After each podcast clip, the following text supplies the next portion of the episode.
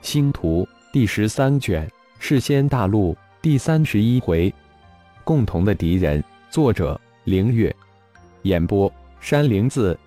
匹诺曹传承了虚空神殿的灵种，耶利亚传承的是生命神殿的灵种，血红则传承了血神殿的灵种。三人恢复修炼的速度一日千里。最让血红三师兄妹震惊的是。自从接受神秘师尊的传承之后，体内的灵元慢慢的向另一种高阶的元力——星元力转换。星元力绝对比仙元力要高。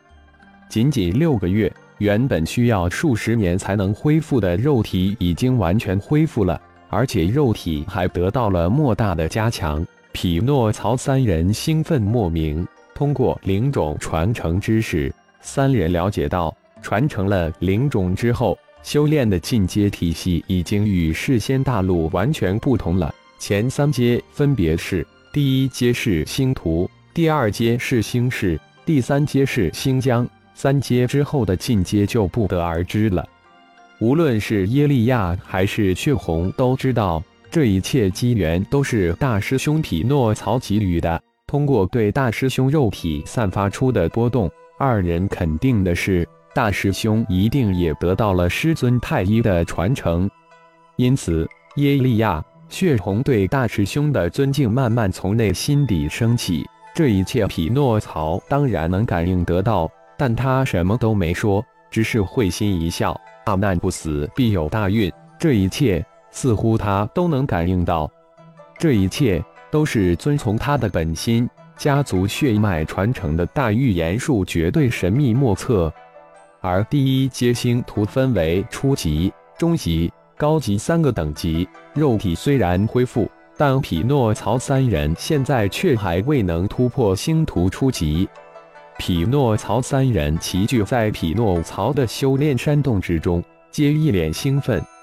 大师兄，我感应现在我至少达到了仙位三级顶峰。我猜测第一阶星图应该对应人仙之境，或者更高一些。耶利亚一脸兴奋的小声说道：“嗯，星图、星矢、星疆应该是对应人仙、地仙、天仙三境，突破到人仙之境，就是我们师兄妹三人出山之时，真的很期待。”匹诺曹一脸的向往，内心更是无比的激动。匹诺曹，你们都在吗？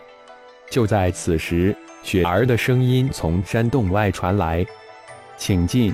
匹诺曹连忙藏起一脸的兴奋，平静而又客气地回道：“嗡嗡的低沉之声，山洞的石门随即被推开，雪儿、哈佛、哈文三人鱼贯而入，而且都是一脸的异色。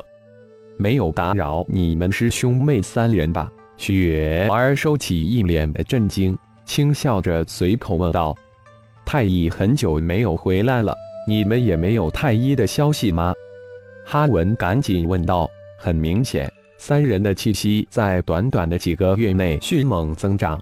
如果没有感应错的话，三人肉体皆恢复了，而且很快就要突破到人仙之境了。反观自己三人，被魔气侵蚀的肉体恢复无比的缓慢，遥遥无期。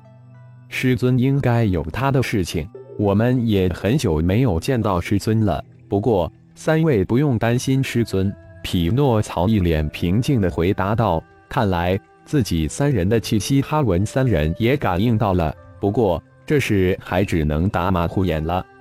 我们三人恢复无比缓慢，想来请教你们三师兄妹。”雪儿潭坐下来，顺口请教道：“是啊。”感应你们三师兄妹很快就要突破人仙之境了，一定有什么好的方法吧？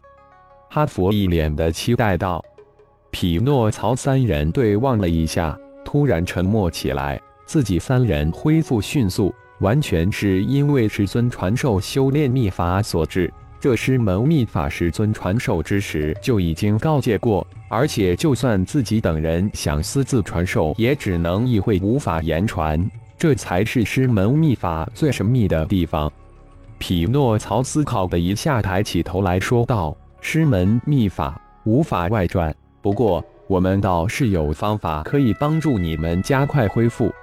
哦，你们有办法？哈文三人立即追问道。先实加实战，匹诺曹言简意赅地吐出了几个字：“如果有仙石，那恢复起来肯定比现在快很多倍。但现在那里能弄到仙石？实战，以我们现在比仙童还不如的实力，实战就是送死。”雪儿哀叹了一声：“我们这个山洞深处就有一个小型的仙石矿，自己动手，仙石就有了。有了仙石。”想来你们很快就能恢复到仙童的实力，那时只怕我们也已经突破到人仙之境了。在我们三人的保护下，进入山脉石电站也没有太大危险了。血红接口道：“啊！”雪儿三人惊呼出来：“山洞深处就有仙石矿，难怪这里仙灵气如此浓郁。不过现在没有工具，还无法开采，还得等一等。”耶利亚平静地泼了一盆冷水。无妨，我们等。哈文、哈佛、雪儿三人脸上笑意流露，内心的喜悦完全洋溢于表。三人仅仅片刻，都起身告辞而去。哈佛三人走后，耶利亚突然问道：“大师兄，师尊除了传授我们秘法之外，似乎没有其他的安排。我们是否应该商议一下我们今后的行动？”我正有此想法，师尊神秘莫测，没有对我们有任何指示安排。我们应该有自己的计划安排。当然，第一步肯定是先突破到人仙之境，否则今后的计划无从谈起。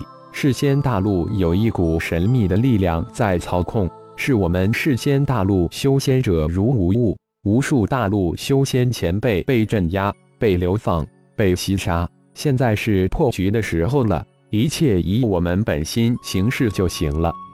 匹诺曹双眼金光闪耀，一股无名的气势油然而生。按本心行事，血红喃喃低语，随即眼冒金光。我要报仇，我要找出偷袭暗算我的那帮杂碎，将他们千刀万剐，化骨扬灰。对，我要回家，我要找出暗算我的族人。将他们从黑暗中拖出来。耶利亚一脸的愤怒。